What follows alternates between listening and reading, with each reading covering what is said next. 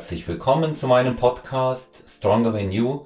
Mein Name ist Olaf Mann. Heute der zweite Teil mit Lisas Real Talk über ihre Transformation, neues Training und Ernährung.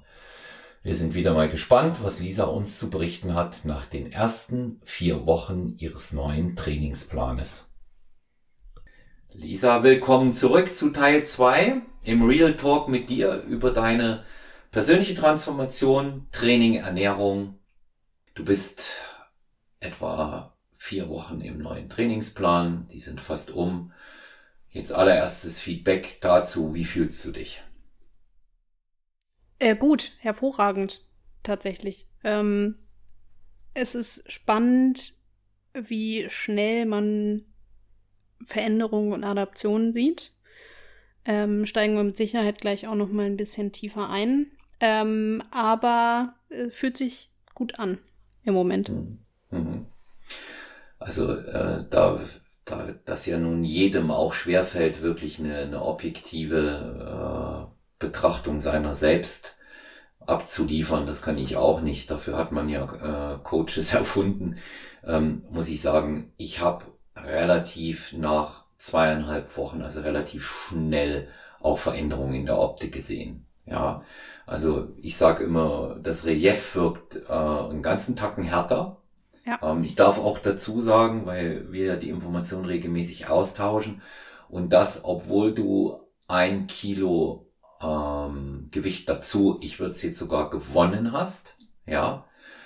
Und ähm, auch dein äh, Körperfettanteil hat sich offensichtlich verringert. Wir hatten keine Eingangsmessung, aber die aktuelle ist äh, sehr, sehr gut. Sie ist um die 14. Genau. Ja.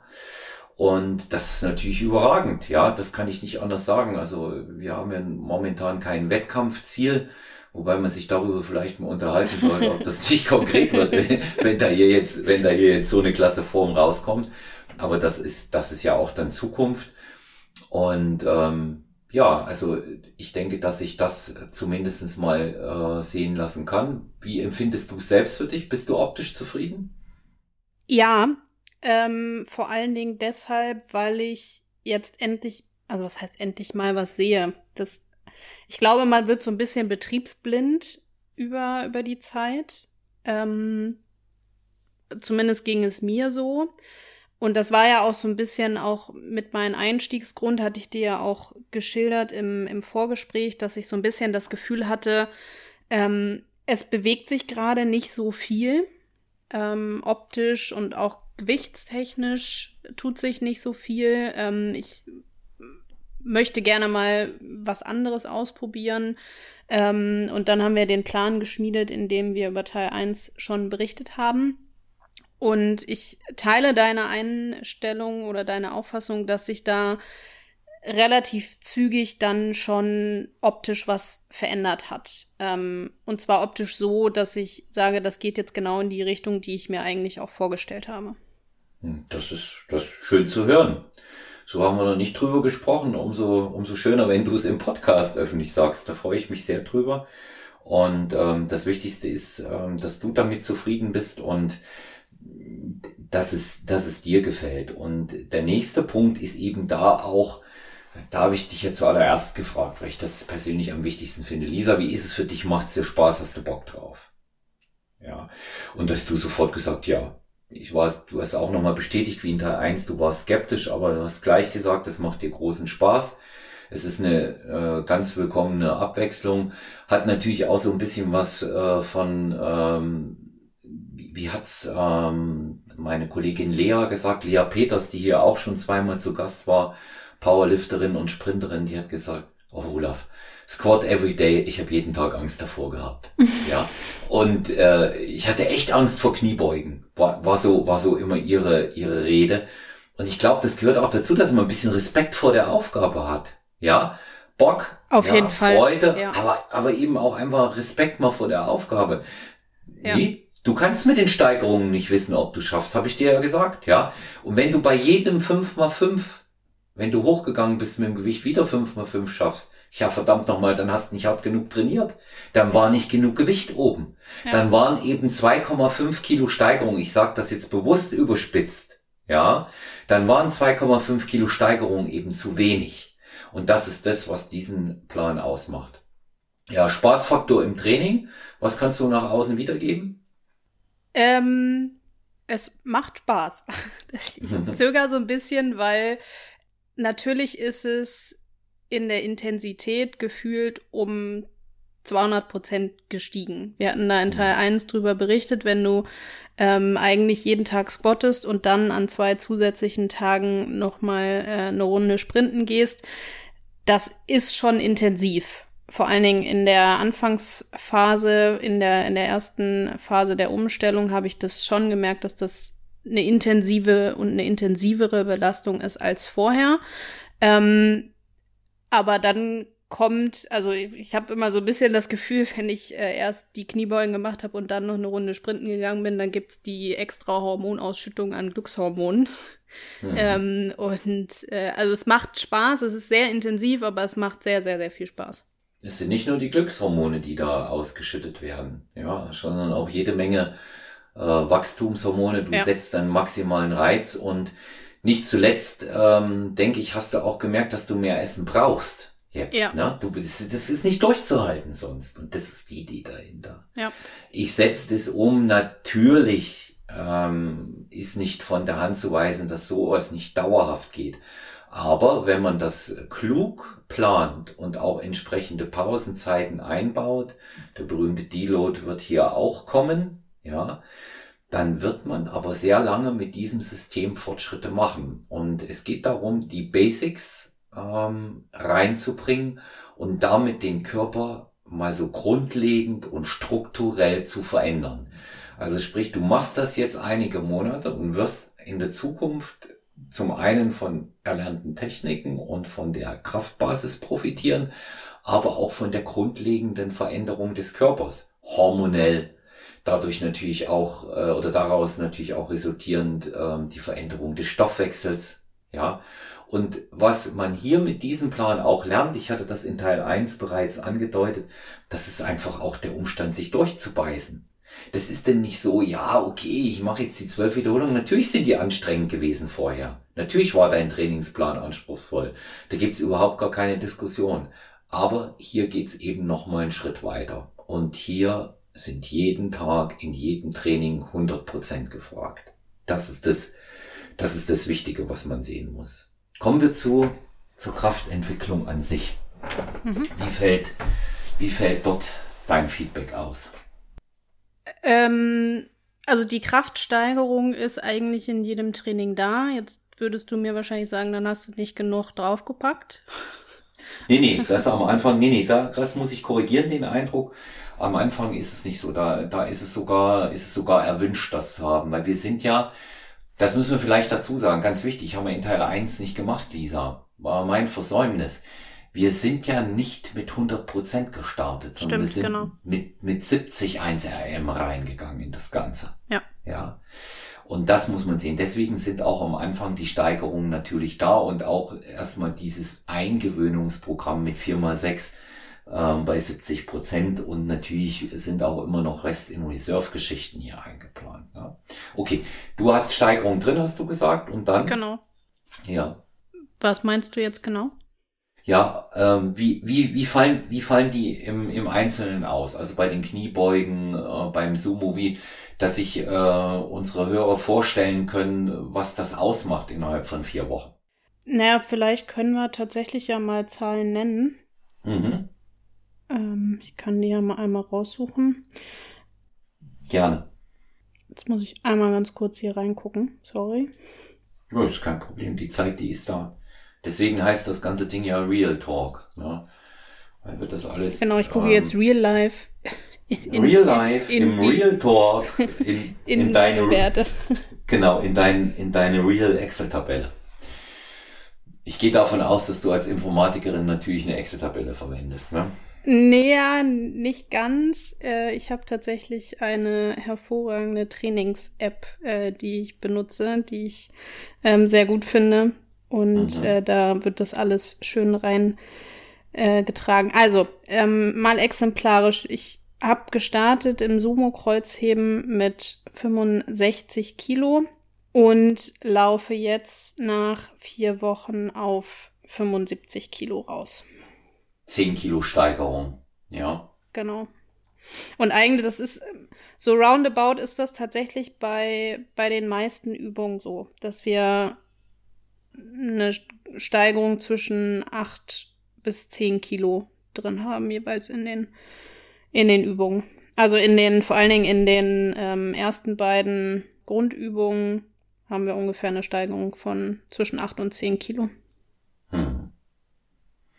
Das ist also bemerkenswert, ja. Also ich habe ähm, ja die Werte schon gesehen von dir. Ich muss dazu sagen, dass 65 Kilo, das ist mehr als dein eigenes Körpergewicht. Ja. Das ist äh, schon ein, sehr, sehr guter Startwert auch gewesen, auch in Anbetracht der Tatsache, dass du jetzt Sumo-Kreuzheben nun nicht so inflationär gemacht hast, ja, und so oft. Ja. Genau. Da, dann, ähm, was natürlich interessant ist, ähm, in Roundabout sagst du, ist es beim Beugen auch so, auch 10 Kilo mehr. Und ähm, meine Frage zum Beugen wäre, du machst das ja viermal in der Woche. Hast du mhm. das Gefühl, wenn du äh, schwer beugst, dass da auch immer noch genügend Kraft im Tank ist, dass noch eine Steigerung möglich wäre? Sagen wir mal auch in Form von ähm, noch einer weiteren oder auch gegebenenfalls zwei Wiederholungen. Äh, ja, so haben wir es ja konzipiert gehabt auch, ne? Auf dem, auf dem mhm. Reißbrett haben wir es ja so ähm, besprochen, dass wir immer von ein bis zwei RIR ausgehen. Und das ist natürlich auch immer ein bisschen tagesformabhängig. Müssen wir uns, glaube ich, alle nichts vormachen, dass an einem Tag hat man eher, ist man eher bei zwei oder zweieinhalb und an einem anderen Tag ist man vielleicht aber dann auch erst eher bei 0,5. Aber im Durchschnitt würde ich sagen, auf, auf die vier Wochen jetzt geguckt, ähm, ist immer noch mindestens eine, meistens sogar auch noch zwei Wiederholungen im Tank. Hm, sehr gut. Also das ist gerade, was den Bereich der Kniebeuge angeht, ähm, sehr, sehr wichtig. Auch hier wird der geneigte Zuhörer festgestellt haben, dass wir zwar schwer trainieren, aber nicht bis zum Versagen. Das ist das Besondere an dem Plan. Ja. Und ähm, bei 5x5 sieht das ein bisschen anders aus. 5x5 sind 5x5. Entweder ich schaffe sie oder ich schaffe sie nicht. Aber ansonsten gehen wir nicht bis zum Versagen. Das ist die, das ist die Grundlage dieses Plans, damit man den überhaupt noch lange äh, dann auch trainieren kann. Sonst würde man den nicht durchhalten. Das ist so eine, eine Hintergrundinformation. Du hattest ähm, angedeutet in Teil 1, ja, die Sprinteinheiten, dass du dir das zunächst nicht vorstellen konntest, jetzt nach vier Wochen. Wie schaut's aus mit den, mit den Sprints? Wie fühlen die sich denn an? Neben den Glückshormonen? Ja, da muss ich ein Stück weit ehrlich sein. Oder was heißt muss? Will ich ein Stück weit ehrlich sein? Ähm, ich glaube, ich habe das in unserer ersten Podcast-Folge auch mal angedeutet. Ähm, also zum einen habe ich erwähnt, dass ich mich im letzten Jahr ja auf einen, auf einen Halbmarathon vorbereitet habe. Das heißt, ich habe immer schon irgendwie so eine Cardio-Vergangenheit gehabt. Äh, liegt, glaube ich, auch ein Stück weit mit an meinem Papa, der sehr ambitionierter Marathonläufer ist und ähm, der mir das quasi in die Wiege gelegt hat. Aber ich muss fairerweise gestehen, dass ich ähm, nie die Person war, die äh, Cardio respektive Joggen und Laufen total gefeiert hat. Ähm, deswegen war ich ganz froh, dass ich das Krafttraining gefunden habe, weil mir das äh, mehr Spaß macht als das reine Ausdauerlaufen. Und deswegen war ich ein Stück weit auch skeptisch, als du gesagt hast, wir machen zwei Sprinteinheiten plus eine lange Cardio-Einheit in, in der Woche. Ähm, aber weil ich eben schon immer irgendwie doch diesen, diesen Cardio-Hintergrund habe, habe ich gesagt, okay, komm, wir probieren das mal aus. Und auch da ist es tagesformabhängig. Mal fühlen sich die Sprints sehr, sehr gut an. Ähm, ich vielleicht für den, für die Zuhörerinnen und Zuhörer, da hast du mir tatsächlich eigentlich freie Hand gelassen, wie ich sie gestalte. Und da variiere ich tatsächlich auch. Ähm, spiel da so ein bisschen auch mit rum mit ähm, da, also der Intensitätsdauer und ähm, Recovery-Phasen und unterschiedliche Pace äh, Abschnitte, die ich dann da mal kombiniere. Also da bin ich relativ frei und gestalte die auch ziemlich frei. Ähm, es macht Spaß, Und es macht vor allen Dingen in der Kombination Spaß, aber ähm, es ist jetzt vielleicht nicht bei 100 Prozent, dass ich jedes Mal Juhu schreie und jubel, wenn ich sprinten gehen darf. Hm. Das, das ist, das ist auch nicht, nicht notwendig. Ja, es ist eine Ergänzung. Ich würde sie in dem Fall mal als notwendige bezeichnen. Aber ich habe dir ja auch deshalb ähm, diesen notwendigen Spielraum gelassen, damit du das ähm, abhängig auch vom Gefühl machst. Es ist sehr, sehr wichtig, bei dieser Art des Trainings auch ähm, eine besondere Routine und äh, Intuition zu entwickeln. Und das intuitive Training beinhaltet eben auch, dass ich meine Sprinteinheit nur so hart gestalten kann, wie es mein Körper dann auch wirklich zulässt, ohne Schaden zu nehmen nach dem vorangegangenen Training. Und da hast du das sehr Wichtige gesagt mit der unterschiedlichen Tagesverfassung. Und das spielt hier eben genauso mit rein. Und genau, und ich gestalte, mhm. äh, gestalte das da dann auch tatsächlich oft tagesformabhängig, dass ich die Sprinteinheiten auch noch mal so ein bisschen untereinander variiere und das für mich so gestalte, dass ich eine, das ist jetzt sehr überspitzt gesagt und sehr in Anführungszeichen lockere Sprinteinheit habe, die dann vielleicht auch nicht ganz so lang ist. Und die zweite Sprinteinheit in der Woche ist dann aber schon noch mal intensiver auch und ein Stück weit länger. Hm. Es ist ja dann eben auch tatsächlich neben, neben dieser äh, Gefühlssache dafür auch wichtig, dass man weiß, dass du mit dem Training beispielsweise mit Beugen, Drücken, Heben ähm, andere Muskelfasern im Körper aktivierst, als du das beispielsweise mit Sprinten tust genau. und wieder andere, wenn du ähm, eine lange Distanz absolvierst. Und das ist eigentlich auch äh, der tatsächliche Hintergrund, warum wir das machen. Ja. Und in der Gesamtheit äh, wirkt sich das schlicht und ergreifend auf deine Optik aus. Und natürlich auch auf deine Athletik. Das ist sehr, sehr wichtig. Also das war ja auch so ein Feedback. Du fühlst dich fitter, ja, ja. wenn auch nicht jeder Tag gleich ist. Ich habe äh, den einen Tag deine Chinesio getapten Beine dann auch äh, gesehen, weil, es ja, weil es einfach bissig war, aber das gehört zur aktiven Erholung dazu.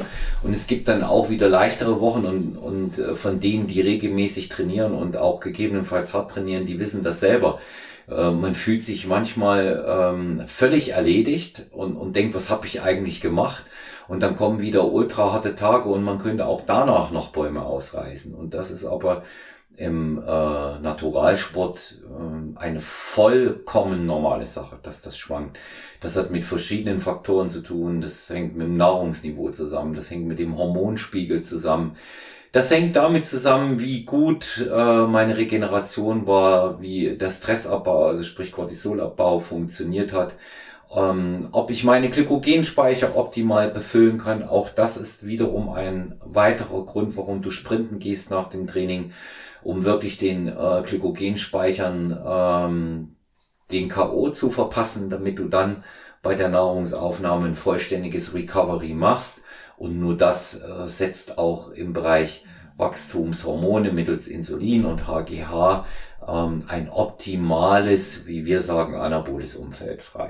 Genau, ja. ähm, vielleicht noch zwei Dinge, ähm, weil du es gerade angesprochen hast, ähm, mit den, mit den Tapes. Das ist tatsächlich, ähm, also man, mein, mein Körper merkt die intensivere Belastung, sagen wir es vielleicht mal so. Also er reagiert drauf. Ähm, das war auch immer so ein bisschen mein Handicap, wenn es an, ans Laufen ging, dass mein Körper da relativ schnell mit dem einen oder anderen Wehwehchen drauf reagiert hat. Ähm, dazu muss man auch wissen, dass ich seit Kindheitsbeinen an eigentlich eine ähm, Fehlstellung in der Hüfte habe und da auch früher eine sogenannte Spreizhose habe tragen dürfen als Baby, um ähm, die Hüfte wieder richtig zu richten. Das merke ich relativ schnell. Vor allen Dingen merke ich das relativ schnell eben bei den Ausdauereinheiten. Das war aber schon immer so. Das ist jetzt nicht erst seit dem Plan, sondern das war schon in der Schule bei, bei Sprints und Ausdauerläufen so. Ähm, plus die, äh, dass mir die Kniethematik manchmal ein bisschen Probleme macht, deswegen auch die Tapes. Und das ist, glaube ich, das, was du in Teil 1 ja auch so ein bisschen angesprochen hast, die Adaptionsfähigkeit des Körpers ähm, jetzt gerade in den ersten vier Wochen von dem Plan, dass er da erstmal sich reinfinden muss und sich an die intensivere Belastung quasi gewöhnen muss. Und ähm, da vielleicht für die Zuhörerinnen und Zuhörer auch mal ein kleiner Einblick in einen, in den WhatsApp-Austausch von, von Olaf und mir. Ähm, dass du mich ganz oft ja fragst, und wie ist es und wie geht's, macht's noch Spaß? Und äh, dann kommen manchmal so Bilder von mir eben mit den Tapes und dann sagst du, nee, das ist aber genau richtig und genau so soll's sein, in Anführungszeichen. Das soll natürlich nicht so sein, dass, dass ähm, ich jetzt hier Schmerzen habe und mich nicht mehr bewegen kann, so nicht, aber dass die Adaption eben schon da ist und ähm, das ist auch das, was ich im, im ersten Teil ja zum Feedback-System auch gesagt habe, dass mir das extrem hilft, von dir dann zu hören, das ist schon richtig so.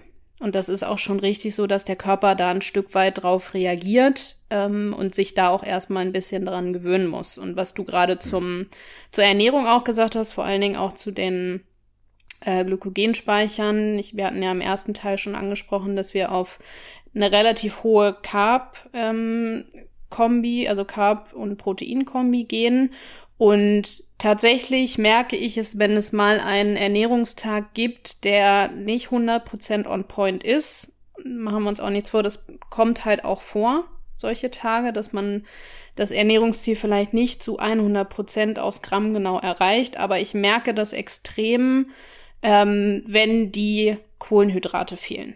Und das ist ja auch das, was du gesagt hast, die Energie aus den Kohlenhydraten ist entsprechend extrem wichtig und das merke ich extrem, wenn es mal einen Tag nicht ganz so passt.